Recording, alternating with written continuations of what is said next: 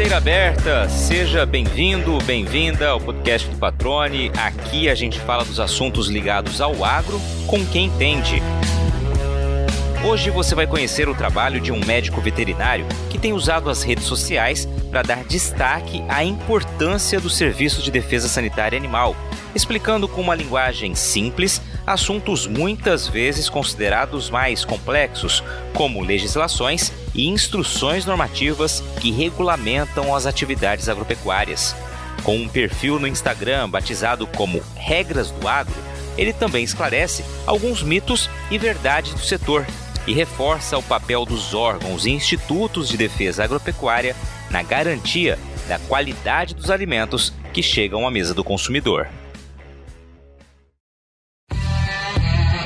Durante a faculdade de medicina veterinária que Wilken começou a enxergar que o tamanho do agronegócio era muito maior do que ele imaginava. Cuiabano de nascimento, filho de pai e mãe concursados, ele desde cedo tinha como foco obter uma vaga no serviço público, o que veio a conquistar logo após ter se formado. Atualmente, faz parte do quadro de servidores do INDEA, o Instituto de Defesa Agropecuária de Mato Grosso. Ciente da responsabilidade que possui como médico veterinário oficial no estado que detém o maior rebanho bovino do país, ele desafiou-se a levar para as redes sociais assuntos que fazem parte da rotina do Serviço Sanitário Animal. A ideia é fazer com que as regras do agro fiquem com uma cara menos complicada, facilitando a compreensão tanto para produtores rurais quanto para os consumidores. Wilken Lima, que bom poder falar contigo, né? Vamos contar um pouquinho da tua história e principalmente desse projeto tão bacana que você, como médico veterinário do serviço oficial, né, ou seja, dentro ali do INDEA aqui em Mato Grosso, né, tá levando por meio das redes sociais conhecimento, informação do setor para todos os públicos, né? Bem bacana a gente poder tratar desse assunto aqui hoje. Mas primeiramente quero te agradecer por estar conosco aqui e te cumprimentar. Tudo bem, cara? Seja bem-vindo ao podcast do Patrone. Patrone, muito, muito, muito obrigado pelo o convite. É, eu entendo que as redes sociais estão tá tendo um papel fundamental aí na, no alcance das informações, né?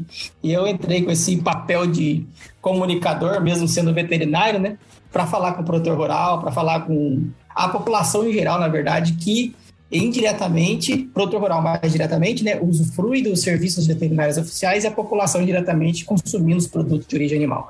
Então, é, muito obrigado pelo convite aí, vai ser é uma satisfação imensa estar com você hoje. Legal, cara, certamente vai ser um bate-papo bastante rico, né, bastante proveitoso, afinal de contas, quando a gente fala de divulgação de informação, né, informação coerente, informação correta, informação de qualidade, isso é sempre muito bacana, tem sempre espaço para a gente poder falar sobre isso em qualquer lugar, né, aqui no podcast, sem sombra de dúvida. Mas antes da gente falar desse projeto, Wilson, eu queria queria, eu queria que você começasse contando um pouquinho da tua trajetória, né? Eu já sei que você não é filho de produtores rurais, né? Mas desde muito cedo tinha já interesse ou olhar voltado de uma certa maneira para algo ligado ao agronegócio, né? Eu queria que você começasse contando essa história pra gente. Sim, sim. Minha mãe é mineira, né? Meu pai é goiano, né? Então a gente sempre teve esse contato de interior, né? Interior, morava tudo no interior.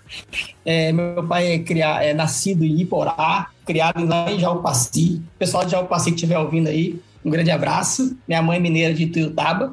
E eles vieram para o Mato Grosso. É, eu, eu nem tinha nascido ainda, eles vieram para cá. Meu pai fez história natural formou em História Natural e, e, hoje é servidor público, professor doutor da Universidade Federal de Mato Grosso. E minha mãe, servidora pública também, do Serviço Judiciário do Estado de Mato Grosso.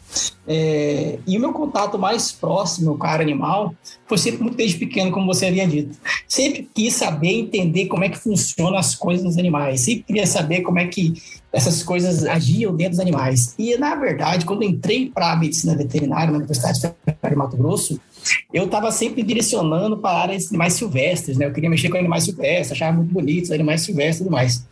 Porém, né, estando dentro do estado de Mato Grosso, um grande produtor é, de animais, de origem de animais de produção, né, acabou que me direcionou para a área de animais de produção. Como eu tive essa influência muito próxima dos meus pais, né, de servidores públicos, eu também direcionei a carreira de servidor público.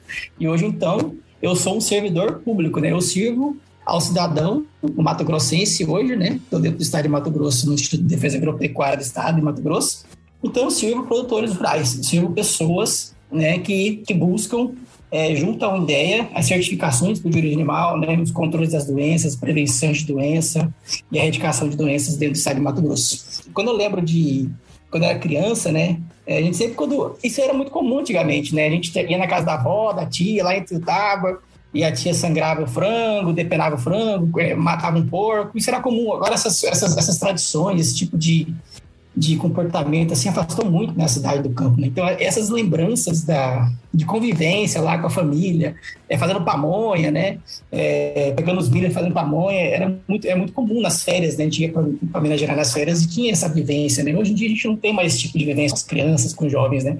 E é muito difícil então nesse momento direcionar essas pessoas, os jovens hoje para uma medicina veterinária, né? A não ser que ele venha do interior, já com essa influência da família, dos pais, né? Mas, em suma, essa é a minha breve história aí na, é, para eu conseguir, para eu, eu, ter direcionado a minha vida para a medicina veterinária, né? O legal é que é o seguinte, né, cara? Você, assim, vem de uma de um objetivo de trabalhar com animais, é, não necessariamente de produção, quando você acaba optando pela medicina veterinária, e dentro da universidade você se depara com a realidade do estado que a gente vive, com as oportunidades né, que advêm dessa realidade do estado. Isso também acaba acontecendo com muita gente, né, Wilton, que acaba optando por uma faculdade e lá encontra uma realidade e oportunidades que não pensavam antes, né? Eu, eu vou recordar aqui brevemente, num dos episódios aqui do podcast, a gente falou com o Gabriel Tomazoni, né? Vou até citar aqui quem quiser depois conhecer a história do Gabriel. O Gabriel é um produtor de tomates lá em Tangará da Serra, que optou pelo curso uh, de agronomia, pensando em, em trabalhar para outras pessoas, né? Em ter oportunidade de emprego por conta da agronomia, e lá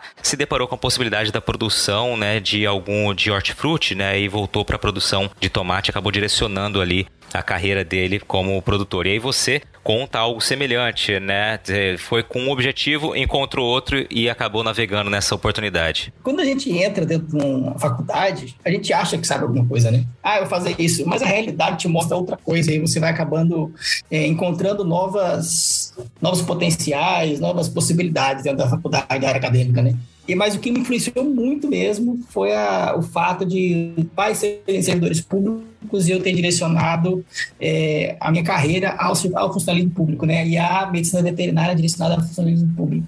Né? Então, eu tenho vários amigos da faculdade hoje que estão também dentro do IDEA, alguns estão no Ministério da Agricultura, porque eles viram a oportunidade de crescer ali como médicos veterinários oficiais, né? Exatamente, cara. Só para pontuar aqui, quem quiser ouvir a história do Gabriel Tomazoni, episódio 6 então no podcast do Patrone. Depois que ouvir esse episódio com o Wilkin aqui inteirinho, pode procurar lá e também é, aproveitar para conhecer essa história. E aí, cara, depois que você se forma, você fez a Universidade Federal aqui de Mato Grosso, aqui em Cuiabá mesmo, né?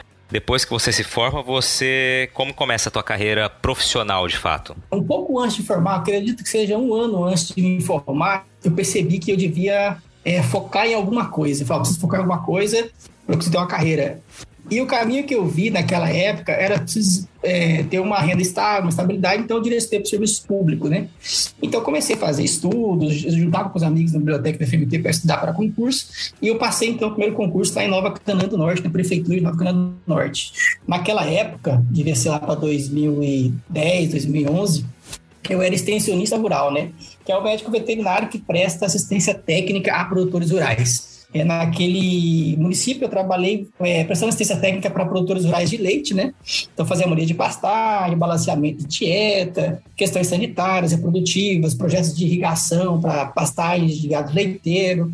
E foi aí que eu fiquei, acredito que uns quatro anos só no município de Nova Cana do Norte. Lá também implantamos a legislação de serviço de inspeção municipal e a gente começou a trabalhar a campo, de, de, fato, foi em Nova Cana do Norte. Nesse mesmo tempo, eu tinha passado já no concurso do Instituto de Defesa Agropecuária, do INDEA, aqui no Mato Grosso. Só que o INDEA levou quatro anos para nomear, né? Então eu fiquei lá trabalhando, encontrei esposa, enfermeira lá no município, e acabamos relacionando e tudo mais, estamos até hoje juntos, né? Eu, às vezes eu falo para minha esposa que eu fui lá para Nova Cana do Norte só para casar com ela. né? E aí, aí então o INDEA, o INDEA nomeou depois de quatro anos. Né? Então aí eu fui para Nova Nazaré do Borecaia. Eu nem sabia que essa cidade existia antes de fazer o concurso que eu sorteei os municípios, né? Ah, vou sortear um município aqui, onde eu passar, eu vou assumir esse concurso. E aí, então, eu fiz para Nova Nazaré da Borecai, que é na região do Araguaia, e lá eu comecei a função do Serviço de Defesa Sanitária Animal do Estado de Mato Grosso. É, depois de dois anos em Nova Nazaré, eu fui transferido para a divisa com o estado do Pará, município de Paranaíta. Isso tem quatro, cinco anos atrás já. E lá eu exerci por dois anos, dois anos e dois anos, eu acho, é, a minha função no IDEA. Até que eu consegui é, uma, vou dizer entre aspas aqui, uma promoção, né? Notaram algumas potencialidades em mim na época, o que me veio é, a trazer para a administração central do INDEA hoje. Hoje eu estou lotado né, dentro do Estado de Mato Grosso na Coordenadoria de Defesa Sanitária Animal do Estado. É, estou hoje como responsável do Programa Estadual de Sanidade dos Animais Aquáticos né, e outras, outras atribuições dentro da mesma coordenadoria, como o cadastramento pecuário, a parte de educação sanitária, a parte de monitoria, monitorias colaborativas, que é a autoavaliação do nosso serviço prestado é, nas unidades do INDEA. Muito bom. E aí, só para a gente não perder o fio da meada aqui, né? Vamos falar um pouquinho brevemente né, é, do papel do INDEA, né, da importância do Instituto de Defesa Agropecuária, né, não só para o setor, mas para o consumidor. A missão desse órgão né, é, primeiramente, promover a saúde animal dentro do estado de Mato Grosso. Trocando em miúdos, da forma mais simples possível de entender, é promover a saúde animal dentro do estado de Mato Grosso. Então, todas as ações de, do, que o INDEA executa são direcionadas para a prevenção de uma doença, ou seja, ah, vamos ter que é, gerenciar a vacinação de brucelose dentro do estado, ou controle de uma doença, ah, vamos ter que controlar a brucelose ou a tuberculose dentro do estado, ou a erradicação de uma doença como foi o caso da febre aftosa, que já agraçou o estado de Mato Grosso, existia no estado de Mato Grosso, ela foi prevenida, ela foi controlada e ela hoje consta como erradicada. Toda essa ação do INDEA não pode ter é, desconexão com o produtor rural. Então, o INDEA e o produtor rural têm que estar sempre de braços dados. Essa é a grande missão do INDEA: prevenção, controle e erradicação, certificação de propriedades rurais, né? juntamente com a participação imprescindível do produtor rural. É, uma outra função do órgão de defesa animal, é, não só do estado de Mato Grosso, do INDEA, mas como todos os outros estados, está também na certificação dos produtos de origem animal, da inspeção dos produtos de origem animal. Né?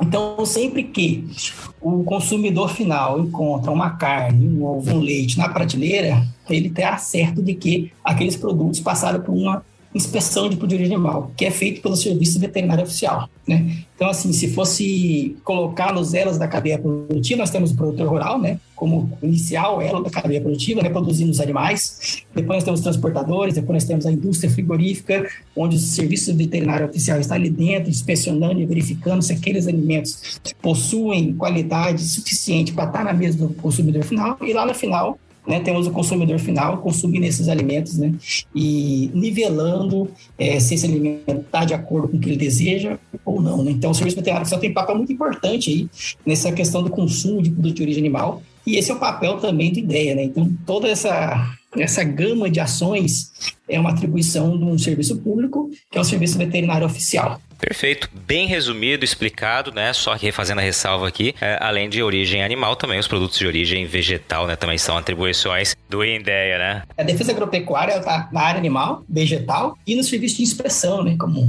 de for, se for ter, é, separar em blocos, né?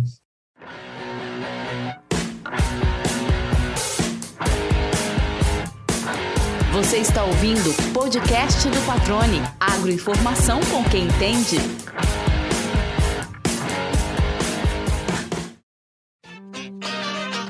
Qualidade e credibilidade. Na era da informação e com tantas notícias falsas, é fundamental saber onde encontrar conteúdos produzidos por quem sabe que o bom jornalismo exige responsabilidade. E foi comprometido com você que o portal Lei Agora montou uma estrutura robusta, com uma equipe experiente focada em comunicar de um jeito diferente e dinâmico o portal se tornou a primeira multiplataforma com conteúdo online e audiovisual em Mato Grosso. Lá você fica sabendo tudo sobre política, esporte, cultura, entretenimento e também sobre agronegócio. Toda quarta-feira à noite tem o programa Agro Agora, apresentado pela produtora rural Adriane Steinmetz, que, aliás, foi a entrevistada do episódio número 5 do podcast. Vale a pena você conferir a história dela. No Agro Agora, a Adriane fala de temas importantes do setor, com o conhecimento de quem também está do lado de dentro da porteira. Para acessar todo esse conteúdo no site ou nas redes sociais, é só digitar leiagora.com.br. Bom, Wilken, e depois de explicar um pouquinho da tua carreira, né, do teu trabalho dentro do Indeia, vem para um projeto que você começou a desenvolver há um ano, aliás, completou recentemente um ano, né, que é utilizar as redes sociais, nesse caso o Instagram, criou um perfil ali, Regras do Agro, onde você tem tratado de assuntos né, que são importantes, que fazem parte do teu dia a dia ali né, no Indeia, que fazem parte da realidade do campo, né? E eu queria inicialmente que você explicasse para gente qual a proposta do Regras do Agro. Né? No início do programa você falou brevemente sobre esse projeto. Vamos aproveitar agora para explicar qual a proposta do Regras do Agro. Então, o Regras do Agro é, foi uma ideia que eu tive para tampar um vazio que eu notei com a minha experiência dentro do Serviço de Defesa Sanitária Animal. Né? É, eu percebi que havia um vácuo de comunicação entre Serviço Veterinário Oficial e produtores rurais. Então, que eu criei o Regras do Agro para falar justamente daquilo que ninguém tem muita vontade de saber, que é legislação, que é regra. Todo produtor hoje do estado de Mato Grosso segue regras. E essas regras, é, quando elas são publicadas é, na imprensa oficial, elas são muito chatas e maçantes de entender. Então, eu trouxe para o Regras do Agro, para esse Instagram que eu criei, é uma forma mais simplificada de falar da regra e explicar por que, que elas existem com informações sobre as regras, coisa que ninguém quer saber, mas de uma forma mais prática pelo menos eu tento falar de uma forma mais prática, tem horas que é muito técnico realmente o assunto, mas tento fazer de uma forma prática para que o produtor, ao verificar, ao ver naquele Instagram, né, é, a regra, ele consiga compreender a capacidade do Serviço Veterinário Oficial em criar essas regras, gerenciar programas sanitários e impactar diretamente na atividade produtiva do produtor rural. Legal, e você começou ali, você se recorda o primeiro post, qual foi o primeiro card que você fez, primeiro tema? o primeiro tema, se eu não estou enganado, foi regras para quê? Foi o primeiro assunto que eu coloquei, regras para quê? Foi aí que comecei. Por que, que existe regra? Por que, que tá todo mundo é, dentro de um mesmo espaço que é direcionado por regras, né? É, se a gente não tiver essas regras norteando a conduta de produtores e controle de defesa sanitária animal, os planos nacionais de controle de doença, o agronegócio brasileiro ele começa a ter diferentes comportamentos em diferentes regiões. Então a regra ela torna, é, ela encaixota todo mundo, encaixota na, na, na, é, positivamente falando, em que as pessoas devem seguir isso aqui para que a gente consiga entregar produtos de origem animal de qualidade ao consumidor final. E eu digo consumidor final não só o brasileiro, né? É, mercado externo, grande parte do mercado externo, grande parte dos produtos de origem animal dentro do mundo hoje vem do, do estado de Mato Grosso e vem do Brasil.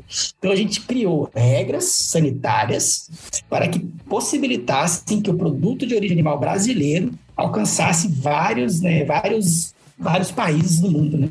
Então, o primeiro post meu foi esse, regras para quê, né? Por que, que eu tenho essas regras? É justamente isso que eu quis tratar naquele, naquele post, que são as regras da organização possibilita que o nosso agronegócio avance, que vá para frente, né? É legal, que é uma boa sacada que você pega um assunto, como você disse ali, né? Um assunto, a princípio, muito maçante, né? Afinal de contas, regras, normas, né? Tem, enfim, toda uma sistemática para serem é, colocadas em prática, serem criadas, né? Serem seguidas. Você tenta traduzi-las de uma maneira mais simples, né, mais objetiva, que fiquem de fácil compreensão da sua importância, a sua essência, a sua necessidade, tanto para quem está na atividade, para os produtores, como também para o público geral. Né? Eu percebo que você tem um, um cuidado ali em tornar mais acessível essa informação para quem está observando ali, quem está quem tá passando pelo teu Instagram. Justamente, patrão. É, se você for perguntar para um grupo de produtores quem já leu um diário oficial, né, ou uma imprensa oficial, é muito difícil, é muito. É, os assuntos eles devem ser mais palatáveis, ainda mais quando a gente está falando com é, um público que possui diferentes níveis de escolaridade. Então, ele tem que ser palatável, tem que ser simplificado. A legislação nem sempre ela é tão simples de se entender como um post do, do, do Instagram, por exemplo, como Regras do Agro ou outros Instagrams que tem por aí, né? Interessante, cara, muito bacana. E ali, como que você faz a produção? Vamos trazer um pouquinho de bastidores, a produção desse conteúdo, né? Como que é a tua percepção do assunto que é importante você colocar? Com que frequência você tem atualizado? É, é uma equipe de eu-equipe, né? Sou eu sozinho fazendo tudo? Como que você montou tua estrutura aí? Sim, é eu equipe mesmo, eu faço a produção, design, filmagem, iluminação, roteiro dos assuntos que são tratados né, do Instagram. É, sempre que eu trago um assunto, é uma percepção que eu tive de um risco sanitário que pode estar acontecendo, é importante informar o produtor sobre aquilo, uma falha que aconteceu e precisa informar ao público geral que aquilo é uma falha é grave, pode comprometer a economia do Estado. Então, assim, eu sempre trago temas que tem a ver com o momento, é, aquele é, post de oportunidade, de ocasião, né? Então sempre trago esses assuntos que são que estão em voga, estão em, na, no momento ali, né? O timing post, né? Que está acontecendo naquele momento. Já trouxe, por exemplo, de boi de papel, fake boi, é, gado vindo da Bolívia. Então são assuntos, é, eventos, eventos agropecuários clandestinos.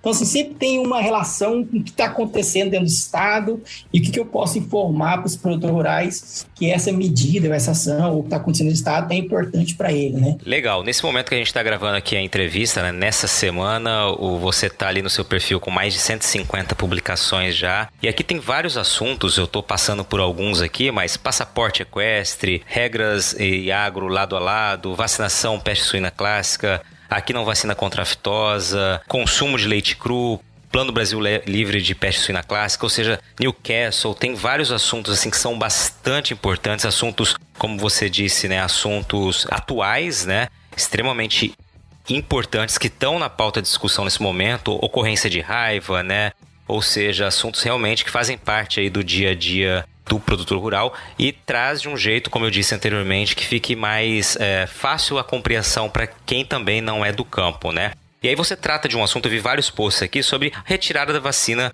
de aftosa, né? Você até mencionou, né? Somos reconhecidos aí como livre de aftosa com vacinação. Estamos agora com parte do território do estado também reconhecidos como livre de aftosa sem vacinação, né, pela OIE e caminhando para que todo o estado obtenha esse status em breve, né? E é um assunto que ainda desperta muita muita dúvida em alguns produtores, muita dúvida em parte da sociedade. E aí você dedicou vários posts a esse tema, acredito que você considere, claro, um assunto do momento, né? É um assunto pertinente porque a retirada da vacinação de febre aftosa é uma virada na chave do, da pecuária nacional, né?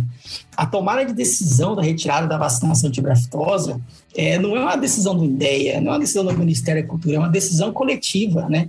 E que ela possui dentro dessa tomada de decisão é, atores da cadeia produtiva, são as entidades representativas, os sindicatos frigoríficos, a FAMATA, a Cremate, todas as entidades né, que representam a pecuária dentro do estado de Mato Grosso, dentro do Brasil, também funciona assim nos outros estados, é, na tomada de decisão para retirada da vacinação. Então, por isso que eu coloquei bastante força em cima desses assuntos. Né? Eu acho que tem, tem uns seis, sete assuntos, sete posts desse, nesse direcionamento para retirada da vacinação de febre aftosa, porque realmente ela é um, uma quebra de continuidade, né? A gente vacina tantos anos e agora a gente vai, ó, agora é hora de parar. Mas peraí, mas eu sempre vacinei, sempre me falou que era para vacinar, agora você vai parar de vacinar. É, vai parar de vacinar, né? E aí o produtor tem essa resistência, né? Então acho que para a gente conseguir é, desconstruir aquela ideia de que ah, você tem que vacinar a pessoa rebanho está vulnerável e construir a ideia de que agora você não precisa vacinar, você precisa vigiar o seu rebanho, é muito difícil. Então eu dedico alguns posts nesse assunto, é porque vejo que é, é importante que o produtor entenda esse processo de retirada da vacinação contra a febre aftosa, né? Exatamente, né? E só para a gente universalizar a informação aqui para quem eventualmente não é do agro e está acompanhando né, esse episódio. Né? O último caso de febre aftosa aqui em Mato Grosso foi lá em janeiro de 1996, né? Aí mais de duas décadas já se passaram. O Estado tem trabalhado junto com os produtores né, para conseguir chegar ao status que vem é, alcançando agora. E esse reconhecimento né, de parte do território aqui de Mato Grosso como livre de febre aftosa sem vacinação foi é, oficializado na 88ª Assembleia Geral né, da OIE, Organização Mundial de Sanidade Animal, em maio deste ano, né, no dia 27 de maio, mais objetivamente falando. E ali o município de Rondolândia e parte de Aripuanã, Coniza, Comodoro e Juína, então, região noroeste aqui de Mato Grosso, que tem ali uma relação comercial né, intrínseca ali com o estado de Rondônia, né? Por isso também agora é, são reconhecidos como livre de aftosa sem vacinação e o restante do estado né, trabalha para que em breve possa conseguir aí também esse reconhecimento, né, conforme um calendário nacional ali, né, um programa nacional de erradicação febre aftosa, né, vinculado aí, considerando ideia, produtores rurais, setor produtivo, Ministério da Agricultura, ou seja, todo mundo trabalhando juntos para conseguir esse status. Esse é um ponto importante que você traz essa discussão. É, um outro ponto que diz respeito à vacina, agora falando em, suíno, em suinocultura, né, que é o início da vacinação de peste suína clássica nesse ano. Eu queria que você falasse um pouquinho desse tema, que também é um assunto bastante importante, que ainda levanta algumas dúvidas aí. Sim, antes de chegar na peste clássica, eu quero dizer que, né, em relação à febre aftosa ainda, né? 25 anos Mato Grosso não tem casos, né? Como você disse, em 1996, né? O Brasil não tem casos de febre aftosa há 15 anos, né? E o produtor fica preocupado com a vacinação, mas existem outras espécies é, que podem ser acometidas pela febre aftosa que não têm vacinação. E essas espécies que nunca vacinaram, nunca tiveram a febre aftosa, né? O estado de Mato Grosso comprovou e provou não existir circulação viral de febre aftosa dentro do estado. Esses estudos que o INDEA faz, chamam chamadas de estudos soroepidemiológicos, que nada mais é do que eu é, recolher sangue de uma amostra de animais dentro do estado e testar ele para febre aftosa, comprovou que não existe circulação viral, ou seja, aquele sangue que foi colhido daqueles animais não apresentava nenhum tipo de sorologia, ou seja, anti, é, anticorpo contra o vírus da febre aftosa. Significa dizer que é, os animais não encontraram febre aftosa dentro do território, da natureza, né, que pudesse acometer eles da doença, né.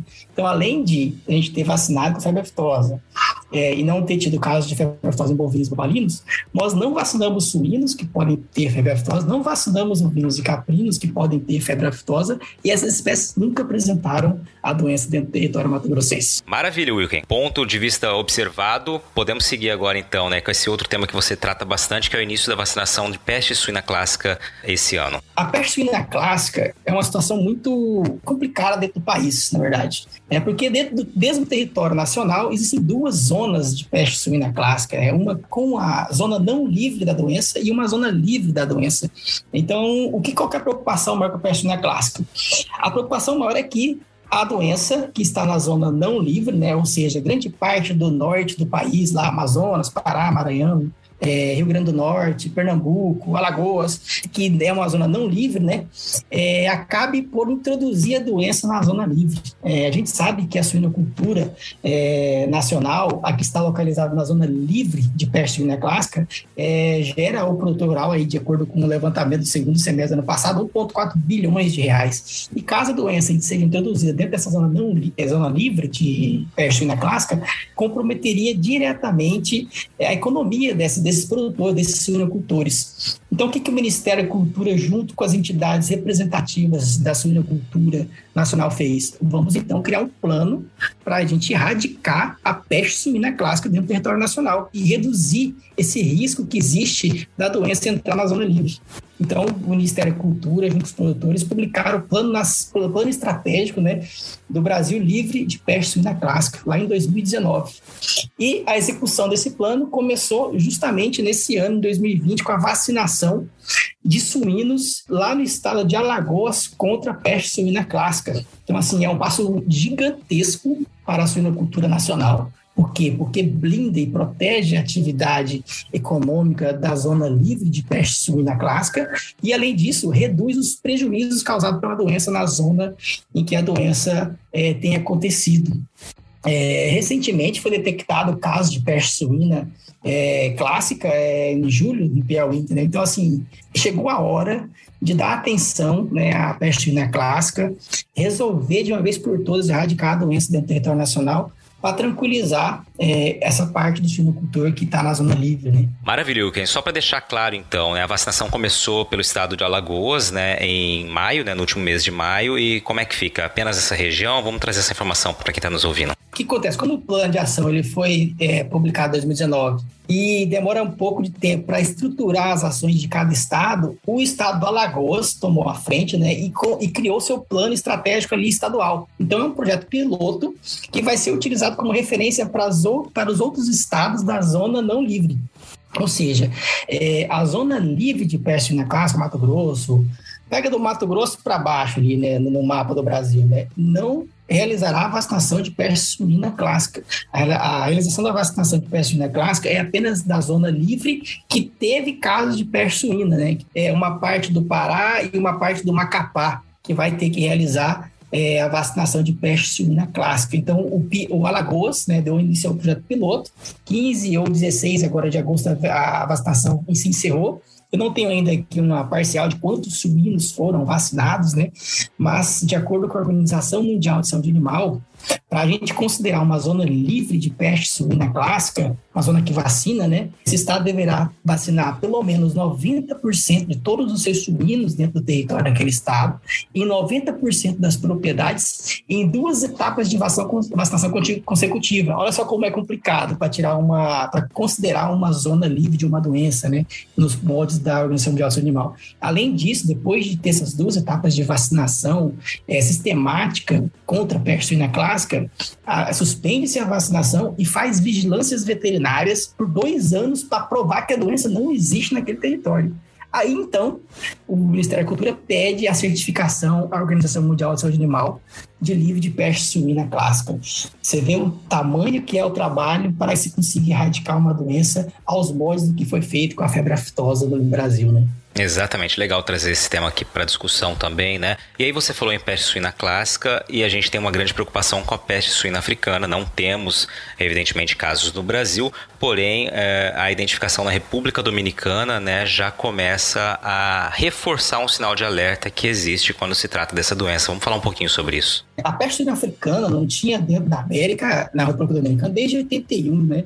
O Brasil teve o último caso, se eu não estou enganado, em 81 também juntamente no mesmo ano, na mesma época que a peste suína também estava é, existindo lá na República Dominicana. A peste suína africana chegando na América é, é um sinal de alerta para o Brasil.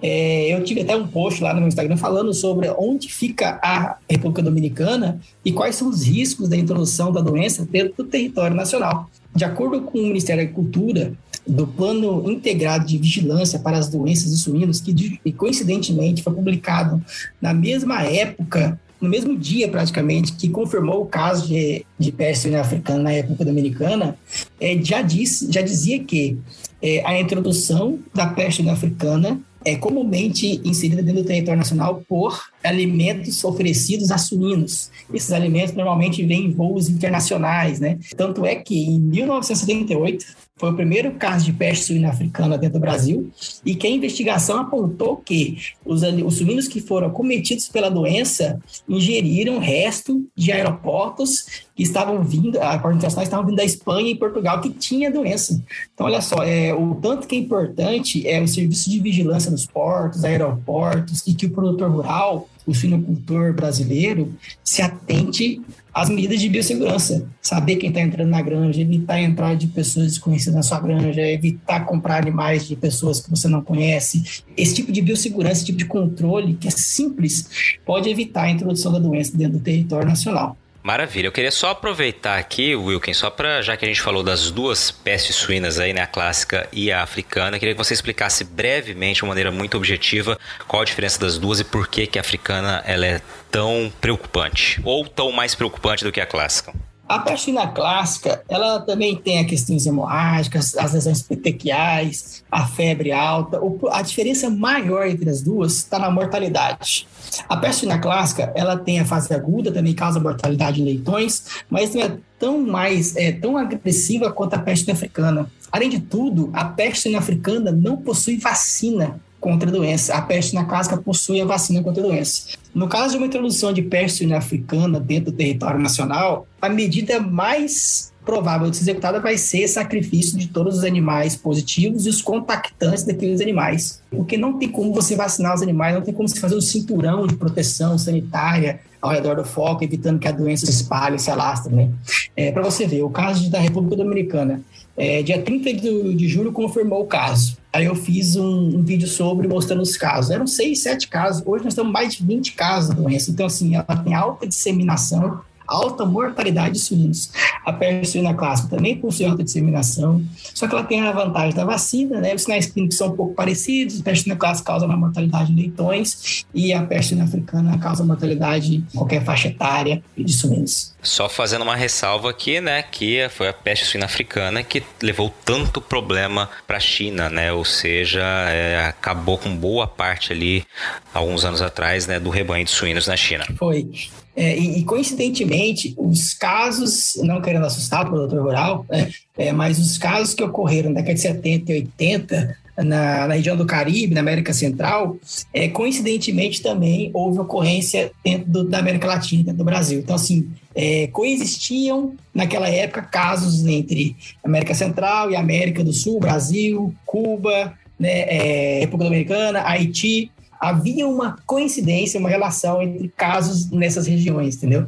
Então, não sei que não é que vai acontecer, mas existia essa, essa, essa coincidência de casos nas áreas, nessas regiões, né? Por isso que é importante sempre frisar o produtor rural que mantenha as medidas de biossegurança da sua granja, né? evite acesso de pessoas estranhas na sua granja, evite pessoas, é, qualquer pessoa entrar para ficar conversando e papiando. Né? Acho que agora é a hora de precaução, é, prevenção e biossegurança é, nas granjas de suinocultura do Brasil. Perfeito. Só para reforçar a preocupação com essa doença, né? PSA, peste suína africana, quando ela começou ali a levar problemas maiores para a China, a gente está falando cerca de 2018 aproximadamente, chegou a dizimar cerca de 60% do plantel de suínos lá por necessidade de ações sanitárias, né? E, e todo esse risco da doença causada. Então, realmente uma preocupação muito grande vale essa ressalva por aqui. Sim, sim. É, e aquela coisa, né? Quando um chora, o outro ri, né? Porque o fato de ter tido a peste africana dentro do território chinês fomentou a importação do, de suíno brasileiro para a China, né? É, o último relatório que teve da Associação Brasileira de Criadores de Suínos é, disse que aumentou mais de 20% a exportação de suínos para a China, né? Então, ainda o grande é, aquisição de suínos por parte da China, porque ela não está conseguindo manter lá, né? A, não estava conseguindo manter e repor seus suínos ainda a contento como era antes da peste suína africana, né? Hora daquela pausa no bate-papo para dar um recado para você que quer se vestir bem, seja no campo ou na cidade. Você já ouviu falar da Hipismo Clássico e Rural Store? É uma nova marca no mundo equestre rural com uma linha incrível de peças para vestir o homem e a mulher do agro com estilo atualizado. Tem jaquetas, camisas, camisetas, calças, bermudas, tudo com uma pegada moderna, caimento perfeito e excelente qualidade. Se você ainda não conhece, corre lá no Instagram para dar uma olhada nas opções. É só digitar Hipismo e Rural Store e conferir os produtos. Aliás, olha, faz o seguinte: começa a seguir o perfil para ficar por dentro das novidades e lançamentos. Aí você também já aproveita para enviar uma mensagem para o pessoal de lá e receber aquele atendimento personalizado. Tenho certeza que você vai gostar, viu? Hipismo e Rural Store, de Cuiabá para todo o Brasil. Agora, além de trazer informações ali mais propriamente para o produtor rural, perceba aqui pelos teus posts você também tem uma preocupação ali em esclarecer alguns mitos e verdades, né, que é, diz respeito mais ao consumidor, né? Eu destaco aqui um que eu estou vendo nesse momento que fala sobre é, utilização, a famosa utilização de hormônios. Muita gente acredita que utiliza-se hormônios na, na engorda das aves, né? E aí você já tem um post dedicado a isso, Wilken. Existe muito mito sobre o uso de hormônio, né, no, no Brasil, né? Primeiramente, é, é, proibido o uso de hormônios para engordar qualquer tipo de espécie animal de produção dentro do Brasil. É ponto, né? É, ah, mas por que, que galinha engorda tão rápido assim? Então, como é que, como é que você não está usando hormônio nessas galinhas? Manejo, tecnologia, melhoramento genético é a resposta para essa pergunta. Se você consegue abater um animal em 40 dias, é porque a agricultura nacional evoluiu a tal ponto que você consegue, dentro de uma granja, oferecendo ração, é, limitando a movimentação e todos os controles de temperatura, ambientação, melhoramento genético, permitir que esse animal consiga ganhar peso e ser abatido em dentro de 40 dias, por exemplo. Né? Então tem esses mitos, infelizmente esse mito ele foi criado pela própria indústria de, que, que, vende né, a carne de frango, que fala, ah, esse aqui não tem hormônio. Aí começou, ah, mas então, então quer dizer que usa, né? Então ela queria dar uma qualidade no produto dela, falou, ah, sem hormônio, e aí então é, plantou na cabeça do, do, subconsciente da população de que existia o uso de hormônio é, para engorda de aves. Isso, isso é um mito que, glória a Deus, vai cair por terra em breve e a gente não vai mais ouvir falar sobre isso um dia. Legal, cara. Aí a gente deu um panorama aqui de alguns dos posts que você trata, né? Dos assuntos aí que são assuntos mais factuais, mas também passando pelos mitos e verdades, né? E, e você disse que faz a é equipe, né? Ou seja, você sozinho fazendo a produção dos vídeos, né? Do conteúdo, texto, enfim. Você tem procurado postar com que frequência materiais? Como é que tá essa, essa sua rotina? Olha, Patrone, é muito difícil fazer produção de conteúdo na internet. Eu, quando comecei, eu subestimei esse trabalho, sabe? que é um trabalho, é utilidade pública, eu me considero, né? Uma utilidade pública é, e dá muito trabalho. Eu tento fazer posts diários, né? Mas a rotina, como é muito exaustiva, eu chego em casa já no final das minhas forças, então eu vou pensando no que eu vou escrever no decorrer do dia. Eu vou pensando, né? não, escrevo, não esboço, nada.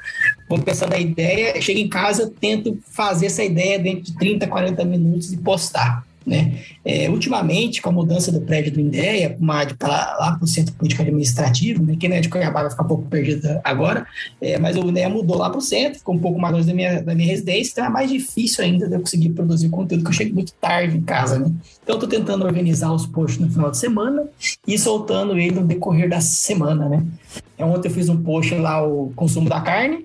Esse post eu fiz no domingo, né? E aí eu coloquei ele na, na segunda-feira. Tento organizar dessa maneira. É, eu tento organizar os materiais, as consultas das bibliografias, das referências das legislações, né? E escrever de uma forma simplificada, fazer a arte e colocar no ar durante a semana. É, isso é interessante que você traz, Will, que eu te perguntei sobre esses bastidores, porque justamente produzir conteúdo para rede social, para internet, né, realmente exige dedicação, um tempo além do que o que você já está é, utilizando, né, dedicando ao seu trabalho, né, à sua profissão de ofício ali, então é uma dedicação extra e você destacou aí, né, você procura bibliografia, né, você busca as referências, ou seja, não são conteúdos que vêm, partem do achismo, né, são conteúdos fundamentados, estudados, isso é sempre importante estar tá, destacando. É muita responsabilidade, né? É fazer um conteúdo que pode afetar, se eu fizer errado, né? ele pode afetar um produtor rural ou uma população, um cidadão com informação errada, né? Então, todas as informações, principalmente as informações de casos de doenças, febre aftosa no mundo, que eu já fiz, é, Newcastle na Bolívia, essas doenças, eu uso sempre como referência os órgãos, as entidades oficiais que trazem aquela informação de forma oficial, né? As informações que eu trago de legislações são informações oficiais. Então, assim, é muita responsabilidade, muita consulta na base legal para trazer um conteúdo simplificado para o produtor rural para que ele consiga entender o porquê de cada cobrança é, que ele recebe lá na propriedade rural dele durante todo o ciclo de produção, né? Legal, cara. Você falou em responsabilidade, falou em dedicação, né? Como você se classifica no veterinário do serviço oficial, dedicando esse tempo à rede social, a divulgar assuntos, popularizar assuntos que muitas vezes são maçantes, como você destacou logo lá no início? Como que você se classifica hoje no que diz respeito a esse trabalho? Um sonhador, sabe? Eu, eu me vejo como um sonhador. É, eu nunca fui de de ficar quieta. Minha mulher fala que eu sou ligado no 220. É muito difícil eu me ver em ócio, sabe? É, eu já fui um cara muito preguiçoso um tempo atrás, há, muitos anos atrás. Mas depois que comecei a viver interior, trabalhar, ralar, eu não consegui mais me ver em ócio. Então eu sou uma pessoa que é muito sonhadora e muito sonhador com o pé no chão, né? De querer fazer alguma coisa que impacte o máximo de pessoas possível, né? É assim que eu me vejo. Eu vejo a pessoa que é, possui um pouquinho de potencial para conseguir é, causar a transformação em um pouquinho de gente. É, é, assim que eu me vejo, veterinário, sonhador que pode fazer uma transformação é, no produtos rurais, na sociedade em geral, sobre as regras de defesa sanitária animal e, as, e o acesso dessa população, né, que consome produto de origem animal, né? Legal, cara. Eu parabenizo o teu trabalho. Eu acho que é muito bacana a gente ter sempre pessoas dedicadas, né, que de fato querem esclarecer informações, levar informações de qualidade, né, certificadas, né, checadas ao público e como você disse, né, traduzindo assuntos, vou repetir aqui que muitas vezes são maçantes, mas também informando a outros públicos, né, ao público consumidor, né? Então acho que é um trabalho realmente de muito valor. Parabéns pela iniciativa. Sei que exige um tempo valioso teu, né? Realmente muita dedicação e que está no começo de um projeto que eu tenho certeza que vai ser duradouro. Parabéns, viu? Obrigadíssimo, obrigadíssimo. Estamos no começo, estamos um ano e pouquinho aí nessa jornada de produção de conteúdo, né? Para falar diretamente com o produtor rural, a sociedade civil geral, né, que consome produtos de origem animal, para conseguir entender um pouquinho mais de como que esse leite chegou na prateleira, né? Qual que é o caminho que esse leite faz, né? Qual que é o trabalho difícil que o produtor executa lá na propriedade rural para que esse leite chegue lá pasteurizado, sem micro-organismos, sem contaminação bacteriana para o consumidor final, né? Então, é, esse trabalho é árduo, né? É trabalhoso, sim, mas é muito gratificante. E o fato de ter sido convidado para estar participando desse podcast, eu considero como um, um galão de combustível, né? Que eu vou andar por muito tempo usando esse combustível aí é, de estímulo, né? Desse reconhecimento seu, por ter me convidado, para estar falando com seus ouvintes é, nesse podcast. Legal, cara. Eu que agradeço. O espaço está aberto. Aliás, aproveita para deixar o convite para o pessoal que quiser conhecer um pouco mais do trabalho do Wilken Lima, Regras do Agro. Qual é o caminho, Wilken? É, o Instagram, Regras do Agro, né? É, chega nas redes sociais, coloca Regras do Agro, Wilken Lima, você vai me encontrar por lá. É, se você não me encontrar, eu vou te encontrar. você vai chegar e vai ver um post meu um dia perdido nas redes sociais e você vai entender do que eu estou falando. É, muito obrigado, Patrone, pelo convite mais uma vez e sensacional, bicho. Merecido mesmo. E aí, gostou do bate-papo? Então dá aquela força e compartilha essa entrevista com os seus contatos. E olha, aproveita para mandar aquele feedback dizendo o que você está achando do podcast do Patrone. Pode criticar, elogiar, sugerir temas e pessoas para dividir boas histórias aqui nos próximos episódios. É só enviar uma mensagem lá no Instagram para @luispatrone que a gente troca uma ideia, viu? Então, gente, sucesso da porteira para dentro, força e fé da porteira para fora e vamos que vamos. Você ouviu o podcast do Patrone, agroinformação com quem entende.